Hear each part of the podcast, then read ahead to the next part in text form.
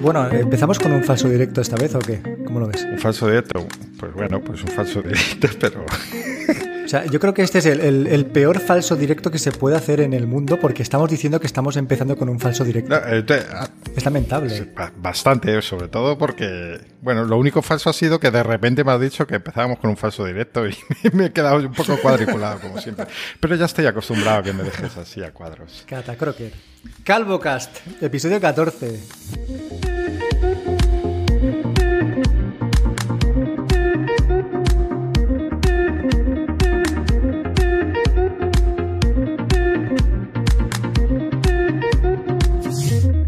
Lunes 15 de marzo y estamos aquí en un lunes de, casi primavera.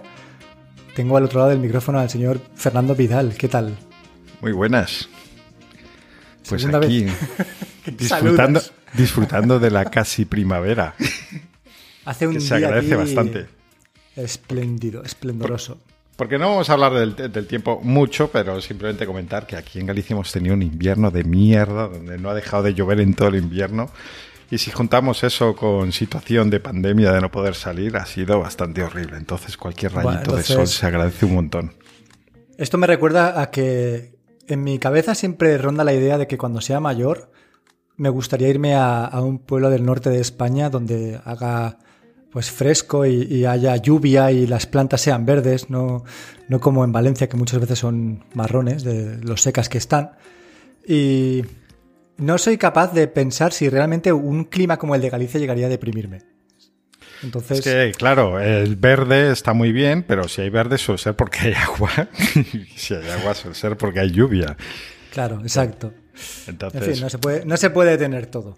Sí que, sí que diré que yo siempre eh, le digo a la gente, ¿no? En Galicia no llueve tanto, ¿no? Es, eso es un, un mito, o antes podía ser así, pero el tiempo ha cambiado ya. Y llevamos un invierno que madre mía, haciendo honor al... Se llenan los pantanos. Bueno, venga, va. Eh, vamos a empezar porque tenemos un correo que recibimos la semana pasada de Pablo.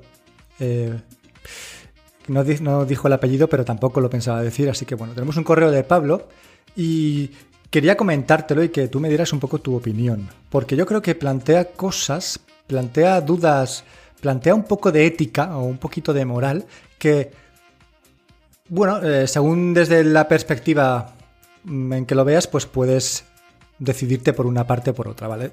¿Dónde vamos, no? Voy a resumir brevemente el correo que mandó Pablo y vamos al lío.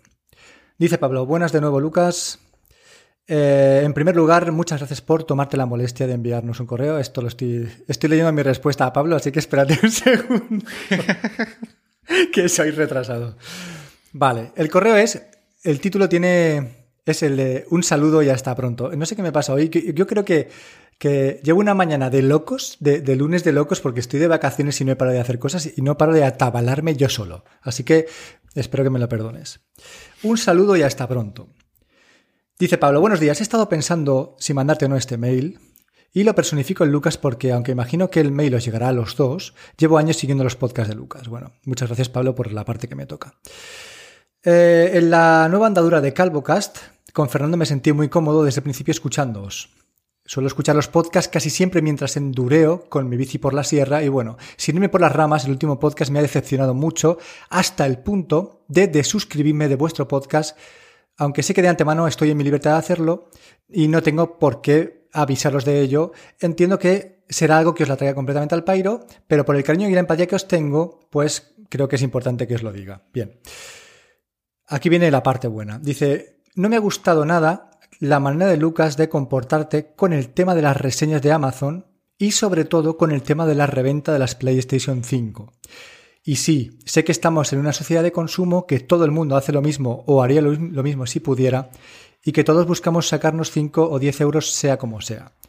Llamadme loco, pero te había catalogado o me habías parecido otro tipo de persona. Una persona alejada de esos comportamientos a mi entender nada éticos y de los que huyo por completo. Pediros disculpas de antemano por el tono de mi mail, no pretendo que ni por lo más remoto que sea algo que censure o critique la manera de obrar que tenéis, pero bueno, eh, y se despide. Vale. El tema está en que Pablo me, bueno, me recrimina de alguna manera pues que en el podcast anterior contara todo el tema de las reseñas de Amazon, que voy a recapitular de forma rápida si no habéis escuchado el podcast anterior. En el podcast comentaba que hay unos grupos de Amazon en los que, perdón, hay unos grupos de Telegram en los que se lanzan productos de Amazon que te regalan a cambio de valoraciones positivas y comentarios positivos. Ya desde el podcast anterior, bueno, pues ya dije que esto era eh, por mi parte muy ratuno, muy de rata, muy de, pues cloaca, pero bueno, yo simplemente dejé ahí el, el tema de los grupos de Telegram y cómo funcionaba Amazon al respecto. Y también comenté en ese mismo, en ese mismo podcast, joder, es verdad, tío, ¿eh? la lengua, que, que había comprado dos PlayStation 5 a lo largo de estos meses, ¿vale? Yo la compré a finales de noviembre una y en, y en febrero la otra, que había revendido por 800 euros cada una. Una precintada y la otra abierta y usada por mí durante más de un mes. Y este es el debate. Pablo nos plantea pues una serie de dudas morales y éticas que a mí me parecen de lo más interesante y quiero en primer lugar Fer conocer tu opinión sobre este tema. Cuéntamelo. Pues mira, lo primero quería dejar claro que agradecemos muchísimo y no es una forma de hablar. Yo siempre en mis, podcasts de toda la vida he sido súper pesado con mandarnos comentarios y lo que no quiero es que nos digáis qué guay, sois geniales y tal, sino a mí precisamente lo que me interesa es esta crítica constructiva que dice, perdón por el tono, perdón, o sea, es un tono súper correcto y agradecemos un montón eh, que se molesten en enviarnos el correo en vez de simplemente decir menudos gilipollas, yo no escucho más este podcast y ya está. Eso era lo primero que quería dejar muy claro. Dicho eso, eh, pues sí, se plantea un debate moral muy interesante. Eh, y yo creo que todo parte de que realmente, para empezar, mm, nadie es perfecto, nosotros menos. Y quizá eh, lo que nos pasa es que cuando escuchamos un podcast, vemos un programa de radio, mmm, a alguien al otro lado eh, del micrófono, de la pantalla, de lo que sea, eh, tendemos a idealizar a la otra persona, porque para eso nos le estamos escuchando. Y la otra persona también hace cosas, pues a veces moralmente reprobables. Y luego cada uno puede establecer el límite de dónde, hasta dónde se puede llegar y dónde no. Eh, porque esto se aplica a muchas cosas. Yo, por ejemplo, con la piratería, por poner un ejemplo, y prometo volver al tema, eh, siempre establezco un límite que es muy personal. Yo siempre digo, bueno, pues yo entiendo que alguien piratee una aplicación que solo va a usar una vez y que la necesita para algo muy puntual y una aplicación súper profesional que vale una pasta.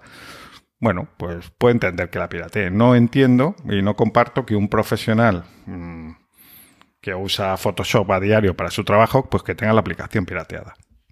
Ese es mi límite, pero, pero, pero, es el mío, no tiene por qué ser para el fabricante de Photoshop, para Adobe, no le vale esa aplicación. Y ellos dicen, yo quiero cobrar por mi aplicación y si no, cógete una más barata.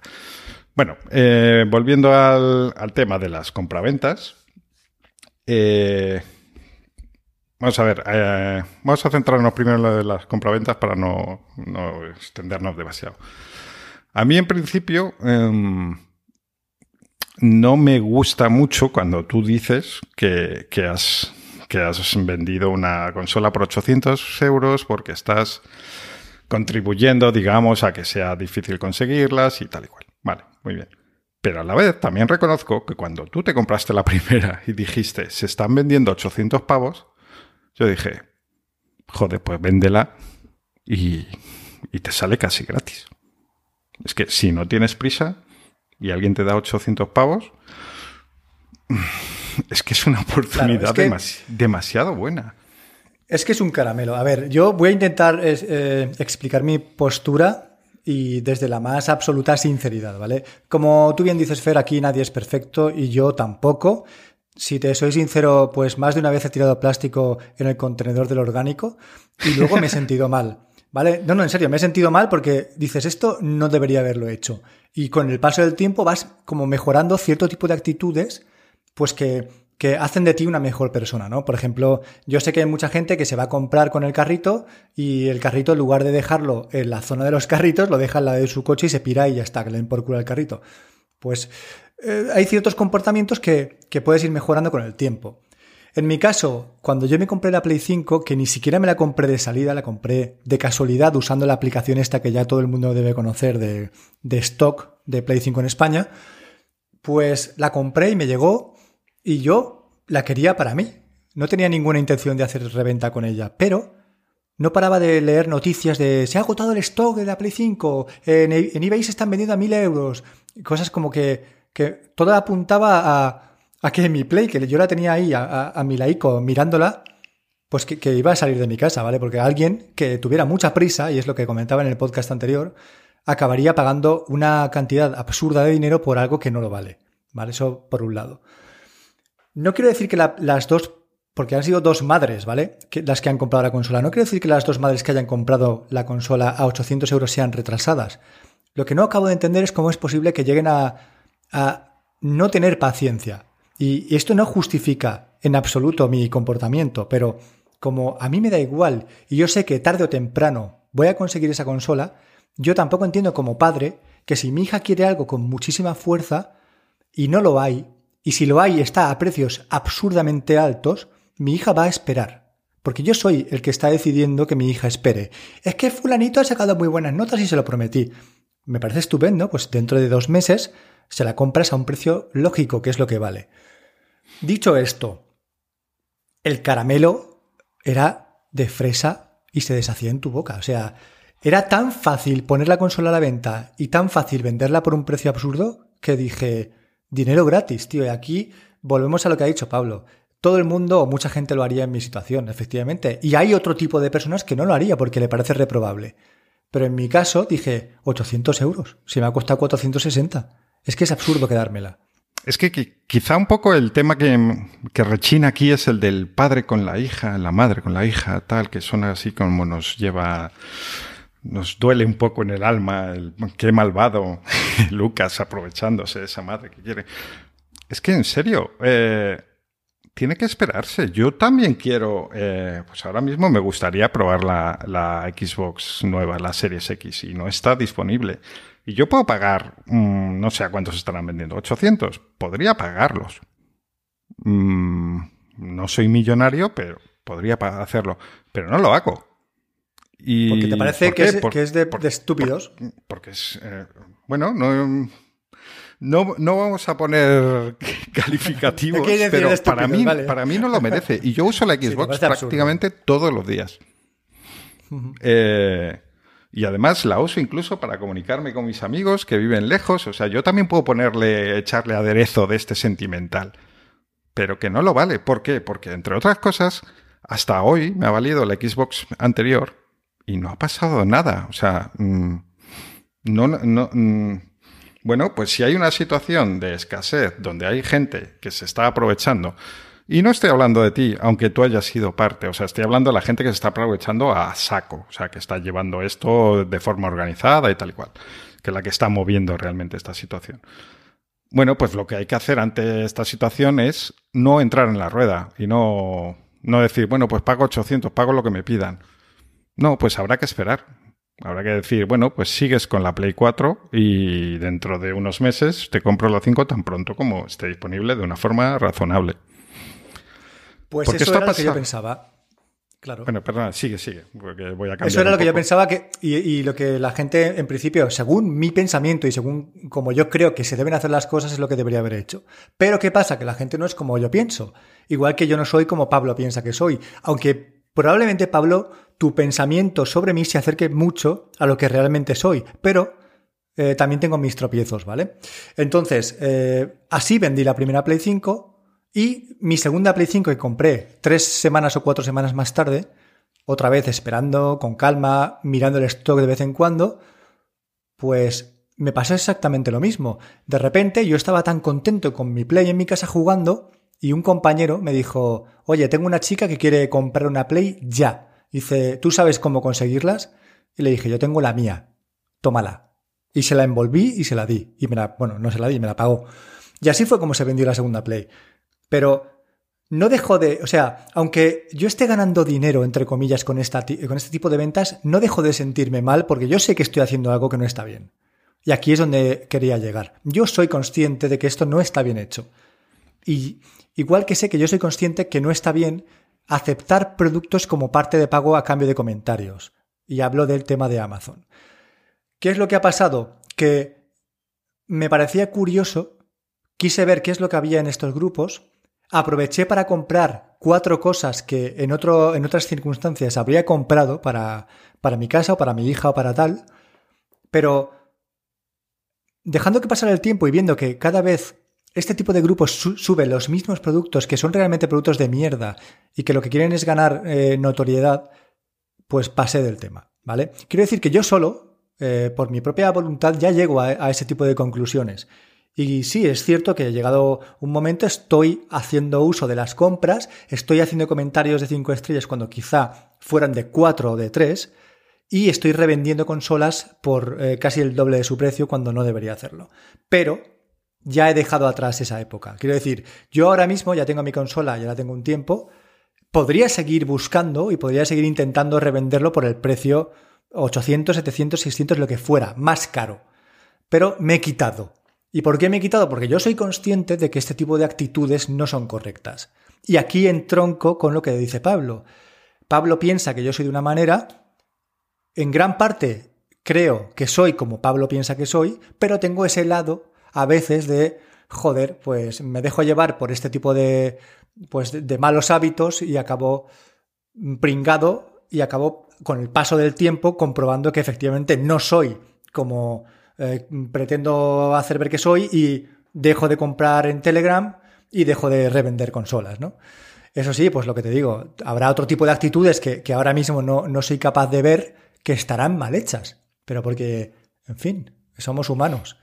No quiero justificar lo que he hecho, quiero que quede bien claro que está mal revender consolas por encima de su precio y está mal eh, aceptar productos a cambio de comentarios, pero doy la cara en el sentido de que, mira, eh, lo he hecho unas cuantas veces, ya me he quitado, pues espero rehabilitarme, ¿sabes? Y a partir de ahora ser un poco mejor persona, pero ya no por Pablo, evidentemente, sino por mí mismo y por, por mi evolución como persona humana.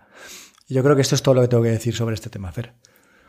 A mí, mm, de todas formas, yo veo una cierta doble moral, eh, porque esto ha pasado con muchos productos, ha pasado con los iPhones. Yo, por ejemplo, porque hay gente que vive muy guay con este tema eh, y se ha aprovechado muchísimo porque vive en grandes ciudades, vive en Madrid, vive en Vigo, o sea, en Vigo, en Barcelona, grandes ciudades. vive en Valencia, eh, en ciudades con un Apple Store. Eh, ha podido tener el iPhone desde el principio, cuando antes eh, eh, la venta en la propia tienda era una gran ventaja, y si no, no había forma de conseguirlos.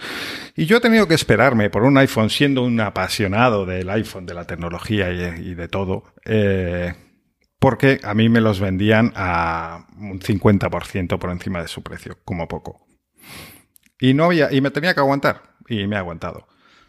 Esto mm, no he visto yo tantas críticas, pero curiosamente con lo que sí que no veo críticas es, yo ahora estoy intentando, eh, yo como eh, sabéis soy más de Xbox, cállate Siri por favor, eh, pero quería probar algunos juegos de, de Play, luego hablamos un poco más sobre esto, pero una de las opciones que me planteé es, bueno, pues ahora que la Play 4 se queda obsoleta, obviamente tiene que bajar sensiblemente su precio porque hay una nueva generación, esta va a quedar en el olvido próximamente, ya no vale lo mismo. Es como cuando sale un iPhone nuevo, ¿no? Yo creo que es incluso peor. Bueno, pues los precios que me piden son precios casi que yo me podría haber comprado la Play en una oferta tipo Black Friday, Cyber Monday o similar a esos precios que me están pidiendo. ¿Qué pasa con eso? O sea, ¿eso no es reprobable? ¿O es que como es segunda mano y no hay un precio oficial, entonces ya no?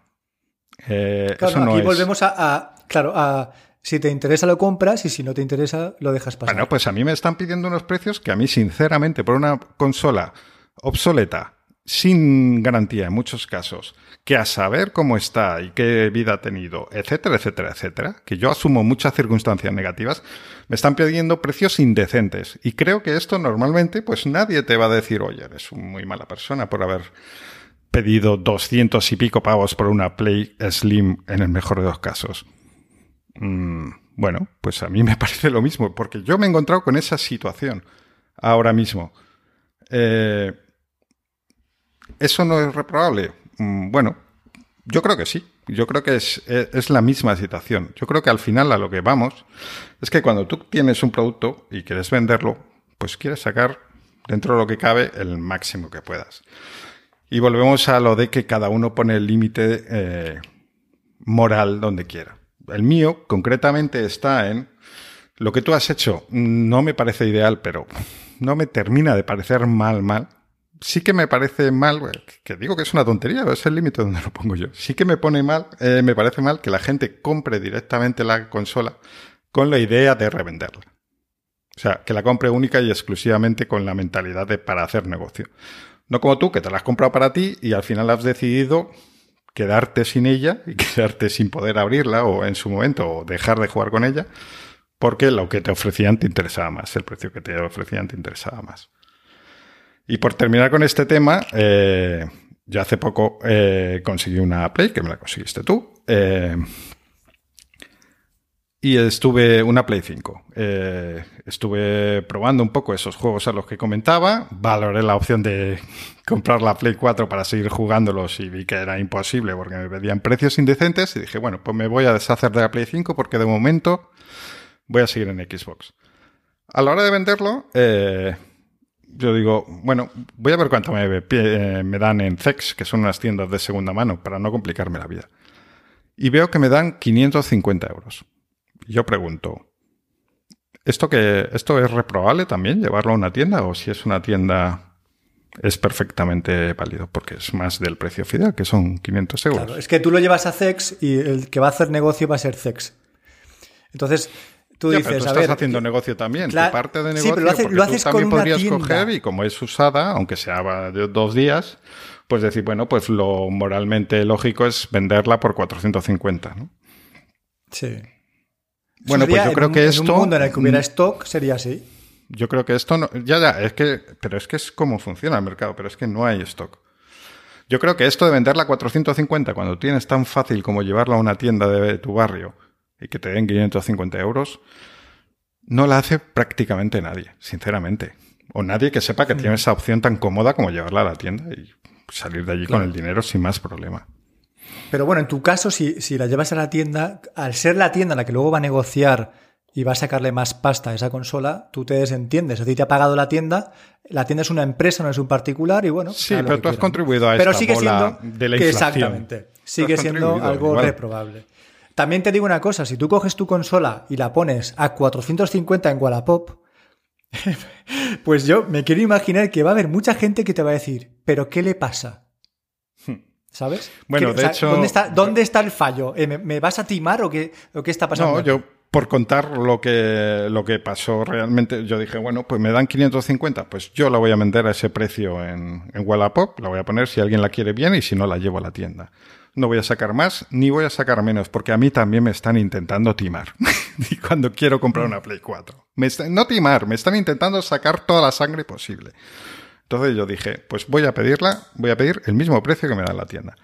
Y el chico que se la llevó, efectivamente, eh, estaba extrañado y me hacía muchas preguntas en plan, es que no entiendo cómo vendes esto a 550. Exacto. Y yo, bueno, eh, sé que podría sacar más, pero no, no, me, no me siento bien. Me parece razonable que yo me lleve una propina por, eh, por esta situación de falta de stock, pero tampoco quiero sangrar más y, y si me das este dinero, pues todos contentos. El chico se la llevó tan contento y bueno, pues así quedó la cosa. Pues todos contentos y todos felices. Y Pablo, muchísimas gracias por tu correo. Repito lo que ha dicho Fer, porque nos ha dado para un tema súper interesante. Quiero trasladar este tema a nuestros oyentes y que nos digáis en Twitter o por correo, como queráis, qué habríais hecho vosotros, qué os parece lo que ha comentado Pablo en el correo y si tenéis algún comentario más que decirnos, pues somos todo oídos. Vamos a pasar. Quiero comentar de Fer que tengo ahora mismo delante, que no sé si se va, si se va a notar mucho en esta grabación, un panel acústico que me hice yo mismo con dos cartones. y bueno, yo creo que no se nota demasiado, pero algo debe hacer para, para aliviar el eco de esta habitación. Es una, bueno, ahora mismo estoy en un estudio, tiene, no tiene demasiadas cosas porque somos personas a las que no les gusta recargar las habitaciones con, con muchos muebles o muchos libros o muchas estanterías. Y bueno, el podcast anterior se escuchaba algo de eco y espero que con, con este panel que os he dejado foto en nuestra cuenta de Instagram, pues espero que ayude a aliviar el tema del sonido. ¿Qué es lo que he hecho? He comprado en Amazon con lo del grupo de Telegram, no es coña, ¿eh? Lo he comprado yo solo y pagándolo. He comprado en Amazon unos pues cuadrados de, goma espuma que, se llama panel acústico o algo así, no, no, sé exactamente cómo se llama, creo que es panel acústico, que tiene así como desniveles y en la misma caja en la que venían los paneles, que son 12, esa caja la recorté con unas tijeras y hice ahí unos empalmes con celo y en la caja pegué con pegamento los paneles para hacerme una especie como de pues de caja cuadrada donde meto el micro, donde meto mi cabeza y donde tengo el iPad aquí delante para evitar que el sonido reverbere. Pues no sé si se notará, pero si se nota, yo creo que aquí tenéis por, no sé si me costó 18 euros o, 19 euros el, los 12 paneles, pues una especie de mini estudio de grabación que puede dar un poco de, de juego. Eh, oh, joder, recordaros que tenéis la foto en Instagram y si queréis saber cuál es el panel, pues ya os paso el enlace, ¿vale? Bueno, pues luego lo escucharé porque yo como por nuestra forma de grabar, que tenemos una, llamada aparte, pues no estoy escuchando exactamente el, el, sonido que capta tu micrófono en estos momentos. Así que luego veremos y comparamos con episodios anteriores. A ver si merece las cinco estrellas o no. A ver si... ¡Qué cabrón! Hurgando en la heridita, ¿no? Ahí. Hurgando en la heridita. Venga, venga. Pues tú no eres de Lowy, ¿verdad? No, no soy de la. Yo sigo pues fiel a Pepefon. Pero es que Pepefon ya, bueno, algún día entraremos en este debate, pero Pepefon ya no es lo que era Pepefon. Y tú lo, bien lo sabes. Pero bueno. correcto. Voy a, dejar que tú sigas en Pepefon porque quiero también plantearte una, una duda razonable. Y es que eh, hace una semana pasó a ofrecer 600 megas simétricos y si no sois de Lowy, yo estoy súper contento. Esto es una recomendación de corazón. Yo sé que hay, hay empresas de Internet más baratas como Digi. Sé que Digi tiene unos precios que, son realmente inverosímiles, difíciles de, de, creer por lo que ofrece. Pero yo estoy tan contento con Lowy que no planteo el cambio de momento. Y tengo 300 megas eh, simétricos ahora mismo y la semana pasada o hace 15 días eh, ofrece el cambio a 600 megasimétricos por 5 euros eh, de más en tu factura. Quiero comentarte, Fer, yo he decidido no dar el paso de actualizarme a 600 megasimétricos porque los tuve con Vodafone hace, pues hará dos años y medio, puede ser, que estoy con Lowy. Y tengo que decir que ninguno de los aparatos que tenía en casa y, para, en esos momentos tenía iPhones y tenía el iPad, era capaz de aprovechar los 600 simétricos, es decir, los 600 megas de descarga.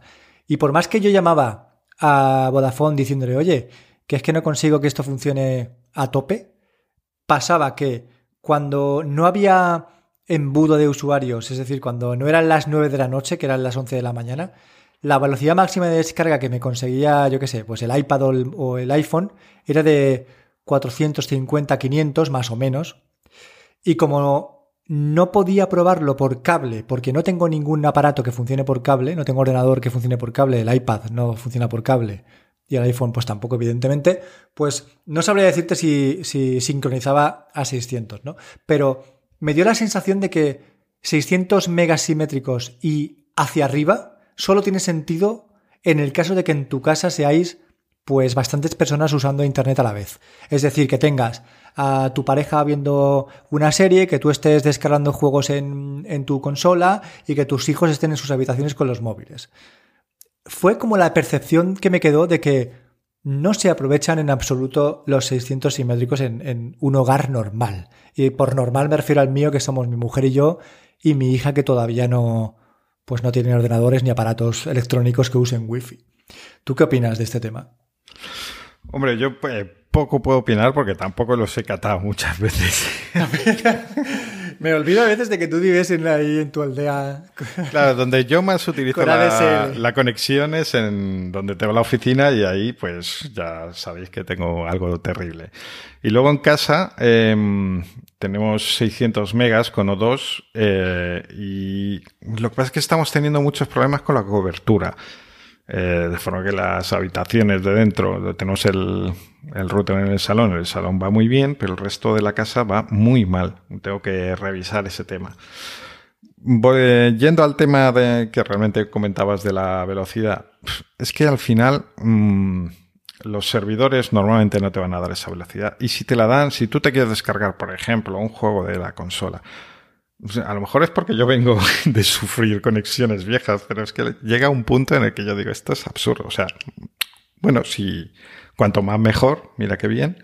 Y a lo mejor hay algún aspecto técnico que se me pasa, pero hablando de únicamente la velocidad en sí, de 300 a 600, al final que estamos hablando de descargar un juego que vas a jugar durante un montón de tiempo en X, en unos poquitos minutos o en unos poquitos más. O sea, no, no, no es una diferencia en absoluto notable llegados a, esos niveles. Entonces, bueno, pues si puedes tener 600, pues mejor, como si puedes tener 1000, pero yo creo que a partir de 200, 300 ya vas muy bien y en este momento no, no yo creo que no necesitas más realmente.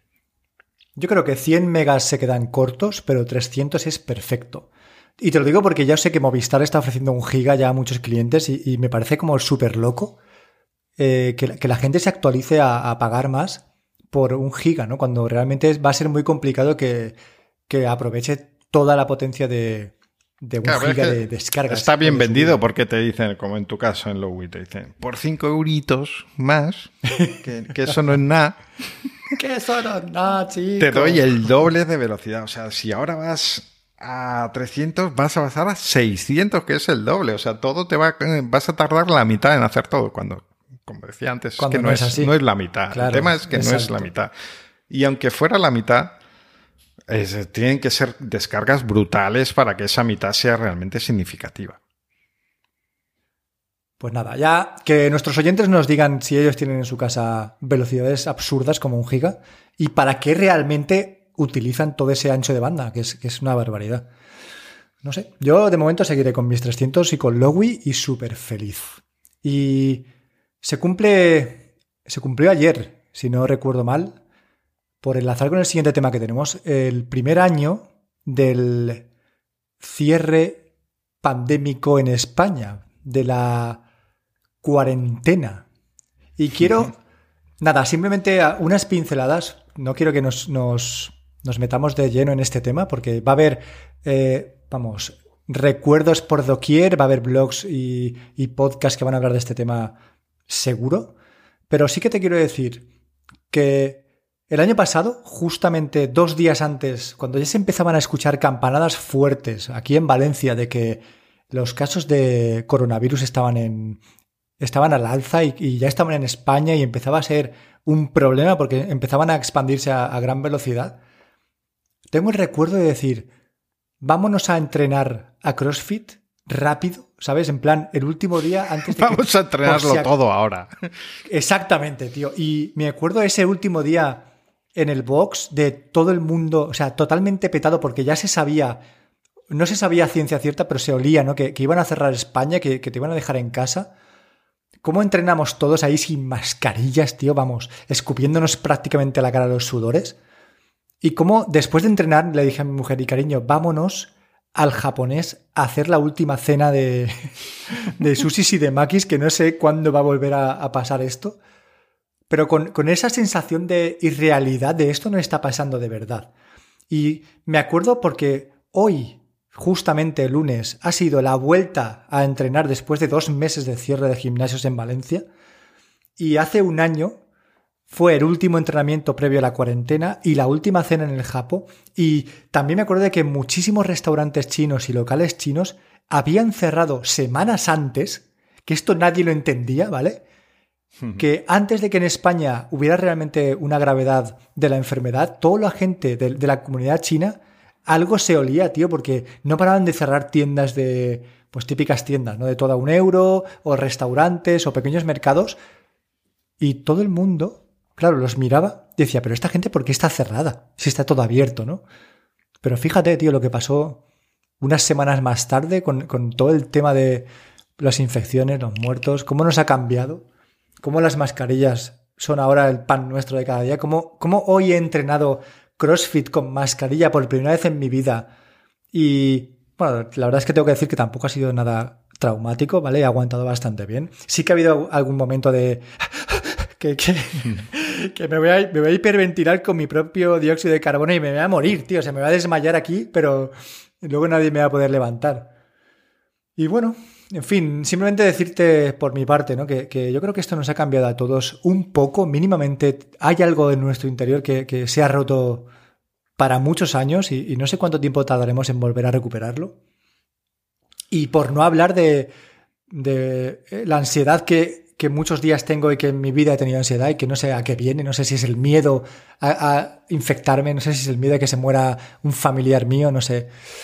Pero bueno, esto, tío, la verdad es que a veces miro las noticias y veo un poco de esperanza al final del túnel, pero hay otros días que miro las noticias y digo, esto no va a acabar en la puta vida, Tete. No sé qué piensas tú. Sí. Sobre esa frase me sucede exactamente lo mismo. Y cuando, cuando empezó esto, yo recuerdo que, comentando en un grupo de amigos, yo no sé, eh, algo dije de, pues creo que va a pasar esto. Y dijo otro, me han comentado que eh, a partir de este fin de semana cierran Madrid. Y yo me acuerdo que me... Y eso que yo estaba en plan, eh, ya en plan como muy preocupado por encima del nivel general que la gente todavía estaba pasando un poco y tal y cual. Pero dije, bueno, hombre, tampoco, este tío está exagerando un poquito, que van a, cómo van a cerrar Madrid. claro, luego anunciaron que cerraban España entera. Y bueno, es una es algo que desgracia. Es que yo lo comparo con una guerra. Eh, es una experiencia traumática en muchos sentidos y que nos va a quedar para siempre, que lo vamos a recordar como los tiempos de la pandemia, efectivamente. Y espero que quede como una cosa del, del, pasado. Y, eh, yo recuerdo un, hubo un tuit eh, que me pareció muy curioso y muy acertado, que a modo de broma decía frases para dentro de 30 años, por ejemplo que diremos eh, los abuelos cebolleta. Una buena pandemia es lo que necesitabais vosotros para valorar las cosas. Había más frases de este tipo, todas buenísimas, pero esa frase concreta me pareció perfecta porque realmente va a ser así. O sea, cuando en un futuro veamos a los chavales que no quieren salir ni hacer cosas y tal, por ejemplo, diremos, joder, macho, si tú supieras, eh, cuando no podíamos, estuvimos un año, dos o Dios sabe cuántos eh, sin poder salir ni hacer nada, eh, ya nos habría gustado y vosotros ahora que podéis. me lo imagino tal cual, o sea, lo hacía en clave de humor, pero me pareció un, como un análisis del futuro muy, muy acertado. Yo fíjate que, que una de las cosas que más se me ha quedado dentro, aparte de que vamos a usar la mascarilla si en algún momento de los próximos meses dicen, bueno, oye, ya no es necesario que uses la mascarilla en lugares eh, al aire libre, porque, bueno, se ha visto que mm, la transmisión es mínima, tal y cual, la mascarilla se va a quedar con nosotros. Yo estoy seguro de que de aquí a dos años, cuando tú te vayas a un concierto en una sala, te vas a poner una mascarilla. Y esto eh, tiene una relación completa con las relaciones personales que tú estableces. Y en mi caso, aunque se ha dicho porque hemos ido avanzando, la normativa ha ido avanzando, ha ido cada vez a peor, luego se flexibilizaba. Pero yo me acuerdo un tiempo en, el que decían, te, puedes juntar con tus amigos, pero con tu grupo burbuja. Es decir, con esos amigos con, que tú, con los que tú siempre sales, ¿no? Y no ha dejado de, de, de ser preocupante esos momentos en los que te juntabas con esos amigos tuyos del grupo burbuja, pero sin embargo, seguías pensando que podías contagiarte incluso con ellos, ¿no? Que el miedo, a pesar de que eran tus amigos burbuja y que siempre estabas con ellos, el miedo seguía ahí porque tú sabes con quién has estado, pero tú no sabes con quién han estado tus amigos. Y esa, esa suspicacia, ¿no? Esa sospecha no se elimina, porque yo ahora quedo con gente, quedo con gente, no, ¿vale? No, no es cierto que quede con gente, sino que en mi trabajo veo a gente y me dicen, no, porque yo no me he juntado con nadie, pero se ponen a hablar y dicen, sí, ayer estuve con no sé quién que estuvo cenando en mi casa. y automáticamente la alarma suena en mi cabeza. Estuvo cenando en tu casa, a saber con quién ha estado ese chaval, tú estás aquí conmigo, ¿vale? Y se activa, ¿no? Es como, es como un círculo que, no, me deja, no me deja salir de ahí. Y esto lo que hace es que, que mis relaciones sociales sean cada vez peores y menos. Porque si vives con el... A ver, joder, no, no no vivo con el miedo, toma hostia, que le pega el micro. No, no, no, vivo con el miedo de contagiarme. Estoy seguro de que si me toca, no voy a poder hacer demasiado. Y, ya lo he dicho muchas veces y lo dije en mi podcast. Si me toca, espero no morirme, tío. Porque yo antes decía, si me toca, espero ser asintomático, pero es que cada vez hay menos asintomáticos. Así que con, no morirme, tío, pues supongo que, me daría con un canto en los dientes. Exacto, tío. Pero no deja de ser algo que, lo llevo en la cabeza y es como un, una alarma constante, tío, que, me agobia y me agota. Y nada, eso es lo que quería comentarte de la pandemia. Si quieres añadir algo. No, si te parece, como ya nos estamos extendiendo un poquito, vamos a relajar un poco el ambiente bastante y dar un poco de paso al ocio y hablar un poquito de videojuegos.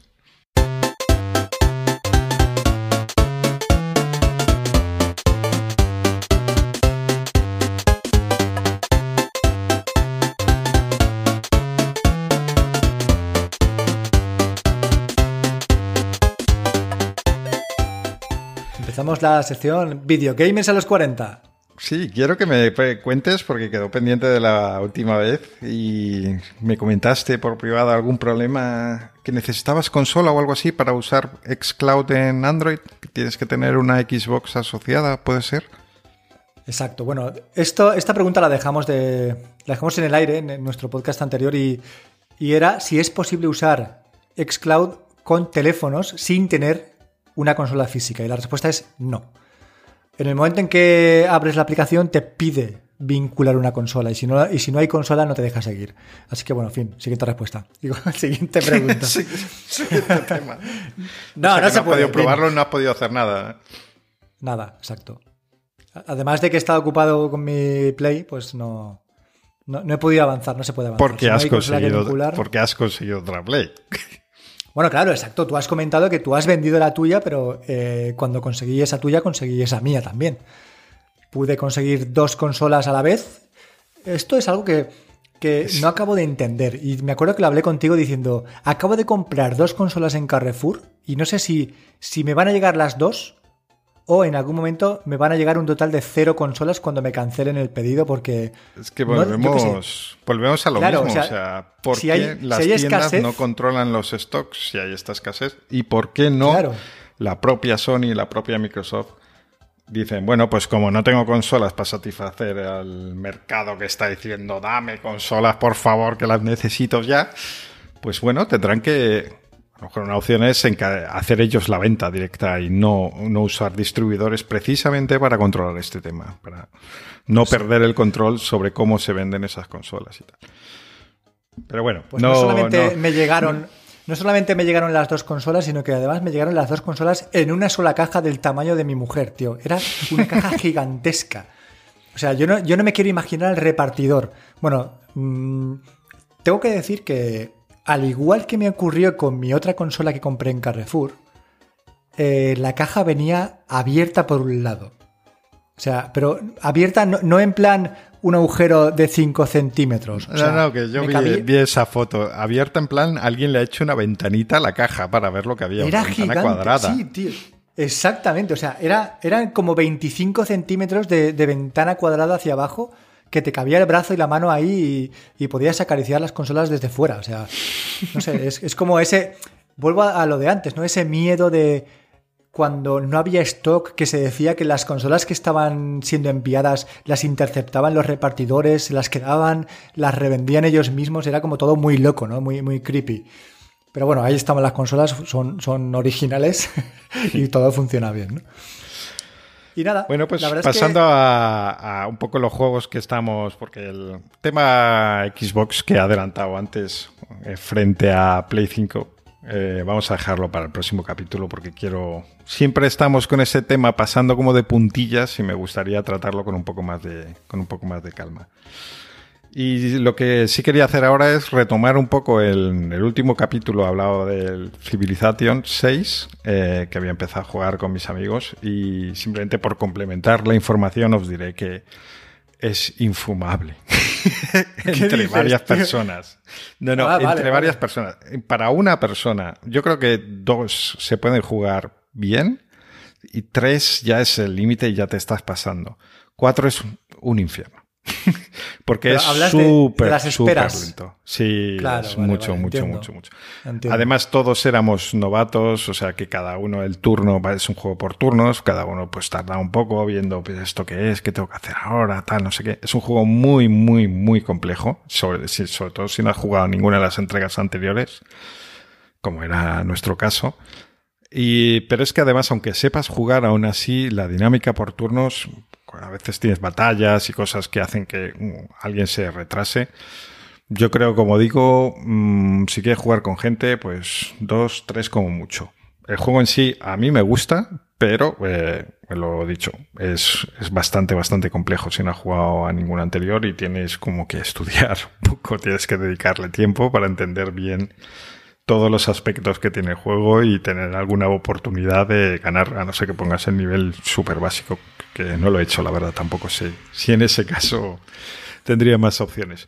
De momento no he ganado, también os lo digo. bueno, por lo menos estás ahí dándole, ¿no?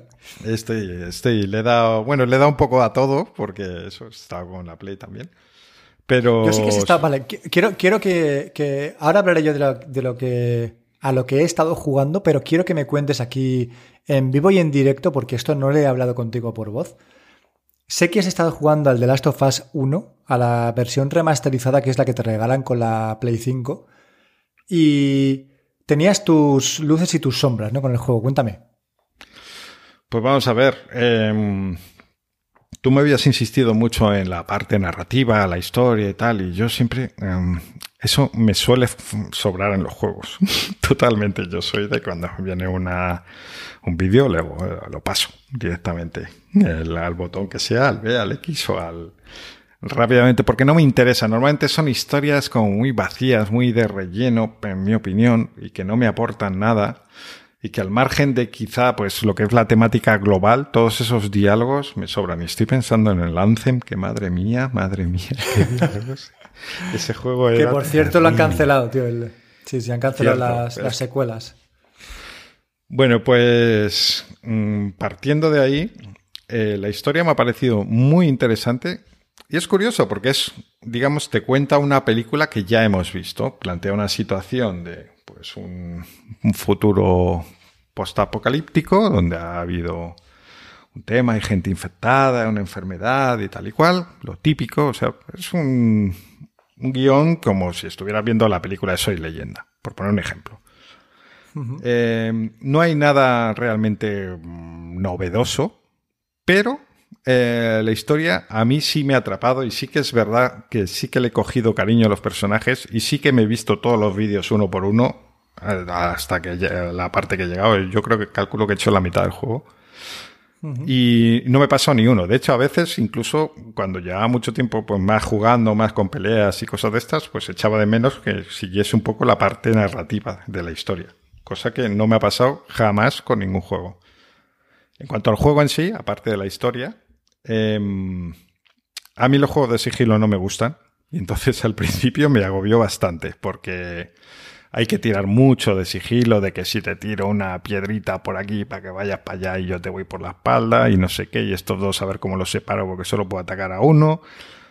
Eh, ese tipo de juegos a mí personalmente no me gustan. Entonces, el juego al principio hubo un momento en que me aburrió.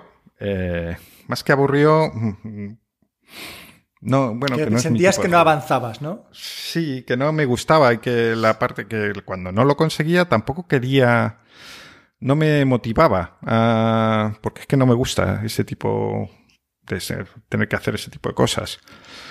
Pero, eh, bueno, eso es quizá, es más marcado al principio del juego, pero luego cuando el personaje evoluciona un poquito y empieza a funcionar un poquito más el tiro en la cabeza y demás, sin ser un shooter ni muchísimo menos, pero ya está todo un poquito más equilibrado y entonces ya me gustó mucho más y ya me estaba gustando bastante el juego, la verdad.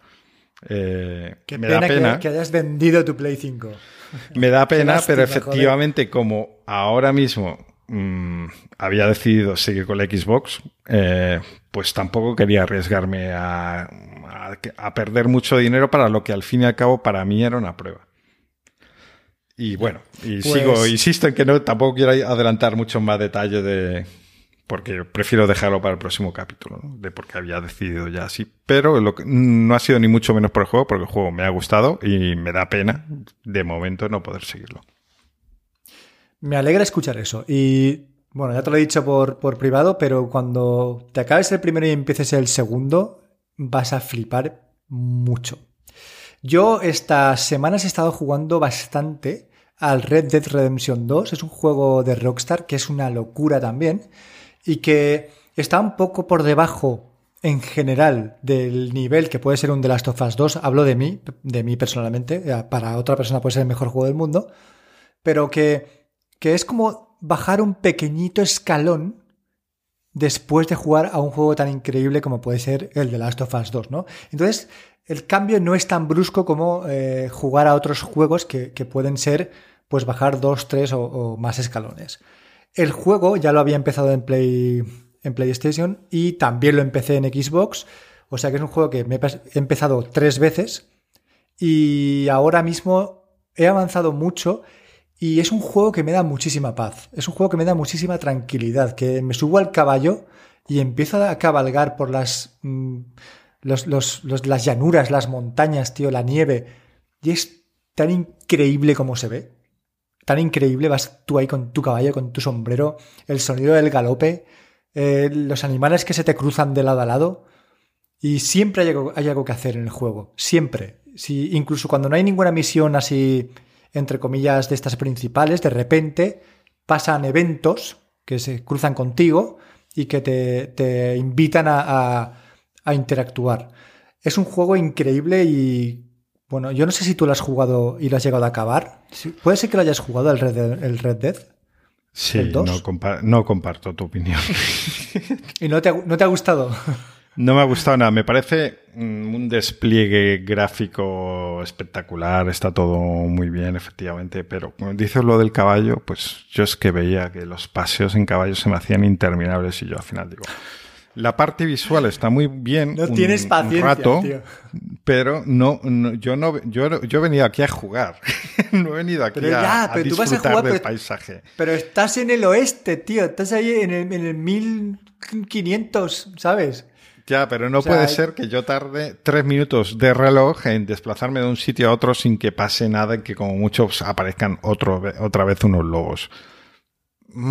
No, no me gusta, no me gusta. Pues a mí Es justamente, tiene, justamente eso es lo que me engancha, tío. el juego. tiene multitud de la detalles curiosos por todas partes. De, bueno, pues hay gente en un bar y te puedes sentar y juegas con ellos a las cartas y juegas a las cartas de verdad. Hostia, Sí, exacto. O al dominó. Eh, o sea, y tiene como un juego de cartas dentro o un juego de dominó. No es solo que le des jugar y ya está.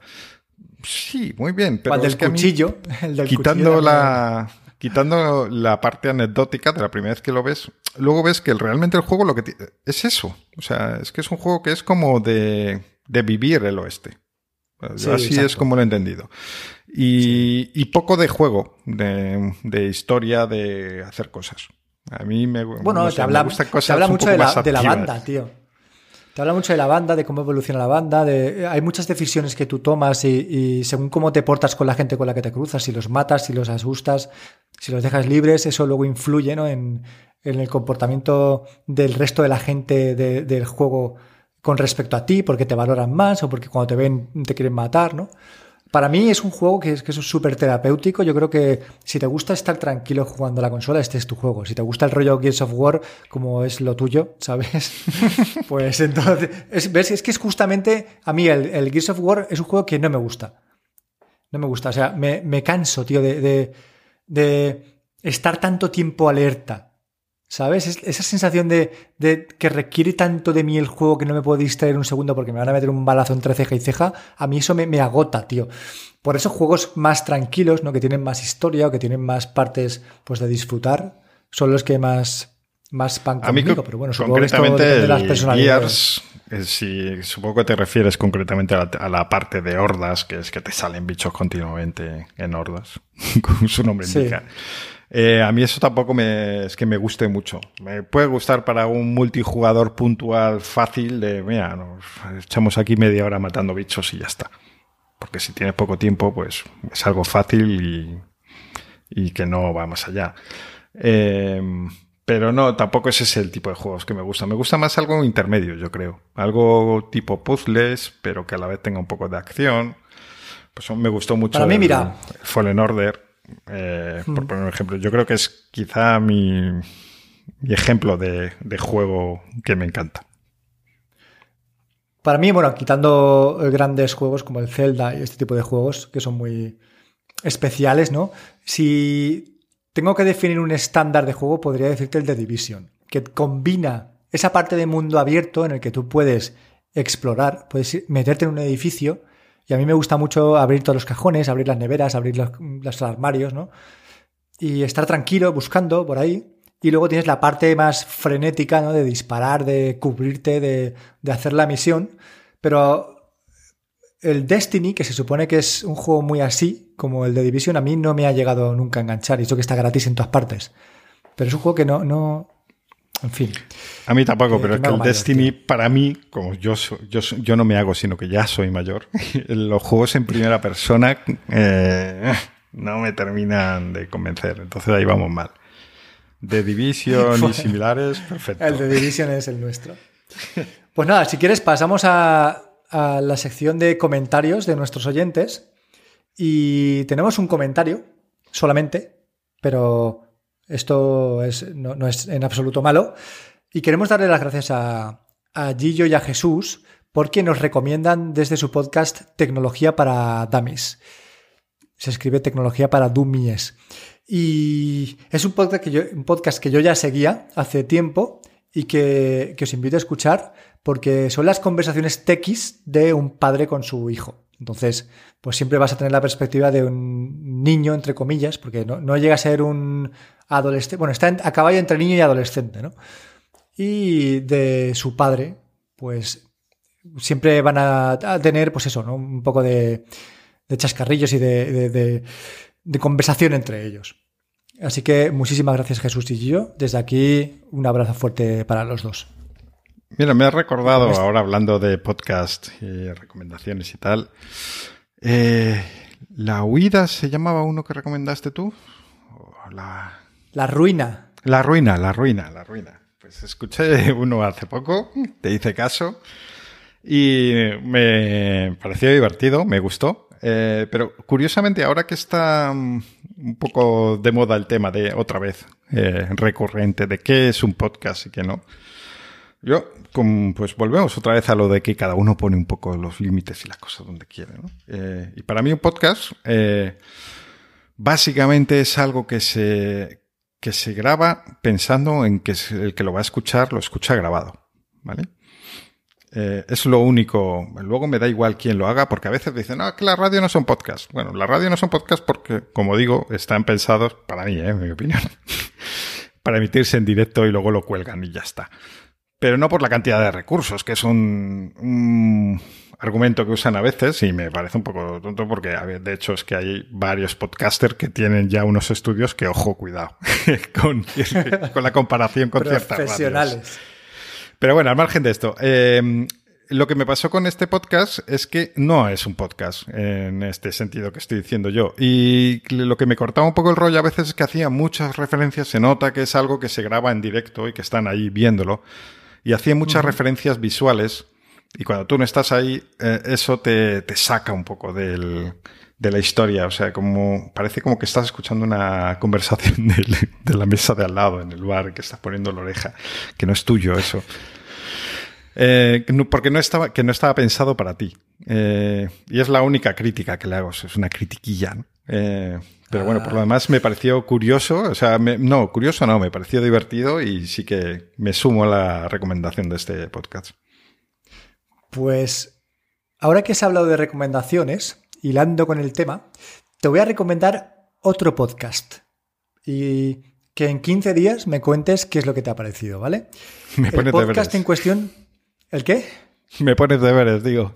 Te pongo deberes, sí, sí, sí. Porque además eh, llevo como lanzando varias, eh, estas, eh, bueno, los últimos días por el chat que tenemos en Telegram, como pequeñas miquitas de pan, diciendo, ¡buah! He encontrado mi podcast favorito, como me gusta. y bueno, no, no, sé, ¿sabéis? dime, joder, no te escucho. No, no, sí, sí, sí, que, que, digo, es verdad que lo has hecho y que estaba pendiente de ver. Pues, pues ahora, ¿vale? Para que la gente sepa que, que y bueno, intentamos eh, como spoilearnos lo menos posible en el grupo de Telegram para que luego pues todo sea más, más realista, ¿no? Pues el podcast en cuestión se llama Omar se muere. Así. Omar se muere. Vale. ¿De qué va Omar se muere? Pues te cuento, ¿vale? Es un podcast entre dos amigos que son el humorista Antonio Castelo, que seguro que lo conoces, porque además es ¿Te suena Castelo? Sí, me suena la Caiga quien caiga. Exacto. Bueno, mm. Antonio Castelo y el susodicho Omar, que es Omar Álvarez, que, bueno, pues está enfermo de cáncer, tiene un cáncer de colon terminal, ¿vale? O sea, terminal significa pues metastásico. De hecho, en septiembre le dieron cuatro meses y estamos en marzo. Pero claro, Estamos en marzo, pero todavía el último episodio que ellos sacaron fue a principio de febrero. Quiero decirte que yo a este chico lo sigo por redes y sé que ha publicado hace un par de días, lo está pasando ahora regular. Pero el podcast en cuestión, el podcast Omar se muere, habla de Omar y habla de su vida y habla de su cáncer y habla de cuando... Porque Omar tiene 32 años ahora mismo, ¿vale? Y habla de cuando con 26 años le diagnosticaron por primera vez el cáncer de colon y te cuenta, pues sin tapujos, sin pelos en la lengua, ¿vale? ¿Qué es lo que ha pasado? ¿Qué es lo que le pasa por la cabeza? ¿Cuáles son sus planes de vida? ¿Cuáles han sido? ¿Cuáles fueron sus ilusiones? ¿Qué, es lo que le mueve a vivir ahora?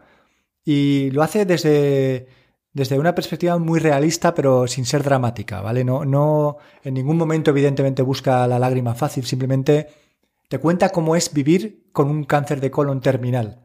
Y yo creo que eso es de un valor bestial, porque, porque tienes que escucharlo para entenderlo, tienes que escuchar cómo habla él de su vida para entender qué es lo que está pasando y cómo muchas veces deberíamos comportarnos el resto de la gente, ¿vale?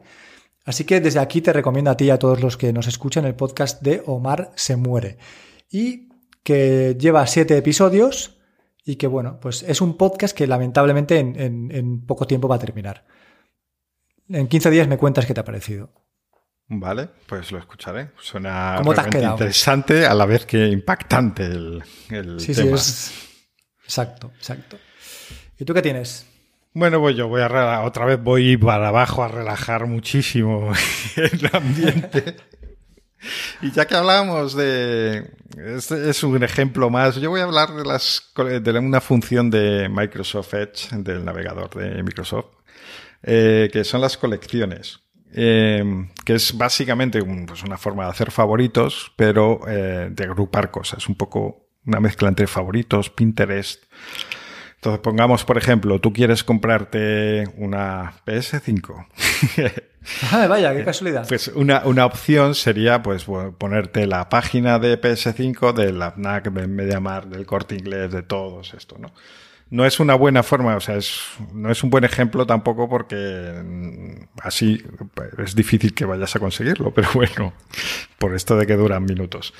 Em, pues tú en cualquier momento dado que quieras decir, pues vamos a ver si hay stock de PS5, abres tu colección de páginas PS5, eh, tienes una opción que es abrirlas todas y te abre todas eh, sin que tengas que ir una por una eh, revisando a ver si tiene stock.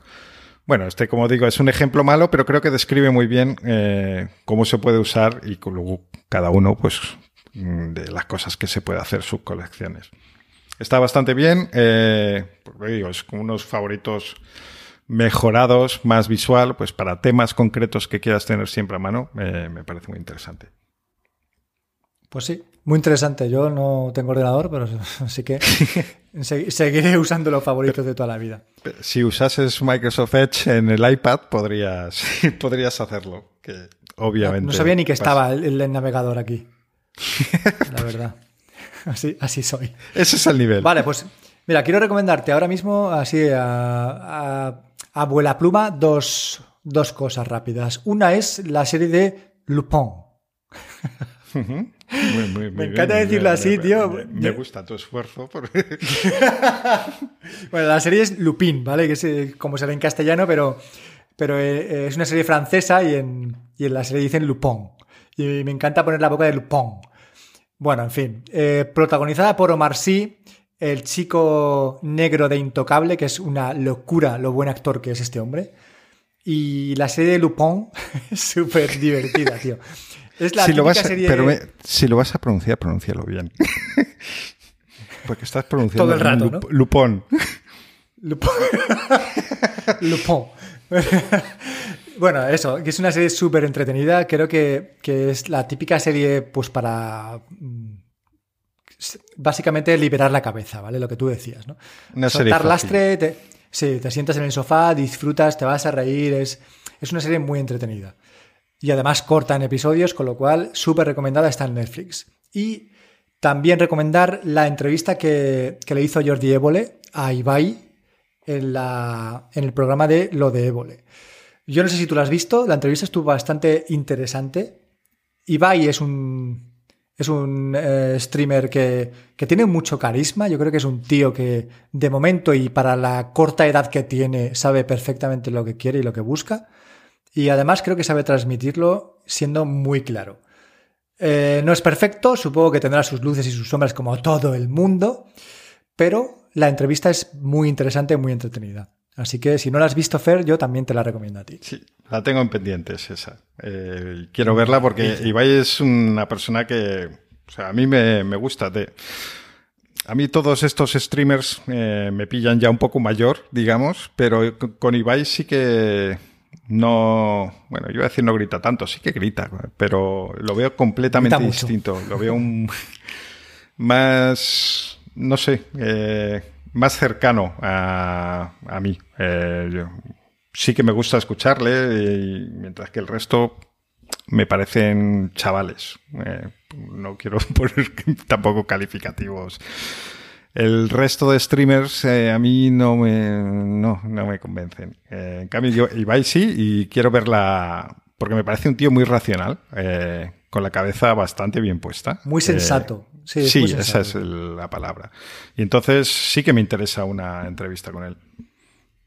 Pues venga, ¿qué más recomendaciones tienes tú por ahí? Pues yo no tengo más. Yo. Pues no tienes más, pues espera, yo estoy recogiendo el chiringo. Frena los caballos, no recojas cable aún, que tengo dos recomendaciones más para todos. Y Madre mía. Me voy a dejar, me voy a dejar la, la gorda para el final. Eh, la siguiente recomendación que quiero haceros es un canal de YouTube de un tipo que hace construcciones, mini, bueno, hace mini construcciones, hace mini casas, pero, pero mini casas hablamos de, de 40 centímetros, ¿vale? De, diámetro, o sea, 50 centímetros de diámetro, muy pequeñitas, pero las hace con materiales de construcción reales. Entonces, se pone a hacerte una casa y te la hace desde cero. Pero desde cero significa haciéndole los cimientos con, con la malla de acero eh, haciendo todos los pilares, ¿vale? Con ladrillitos, con, con mini ladrillos, con mini bloques de hormigón. O sea, de verdad que es que es para verlo, tío. Es para verlo el arte que tiene este hombre para hacer las casas y sobre todo que lo está haciendo como harías, o sea, como haría una constructora una casa real. Le pone hasta luces, tío.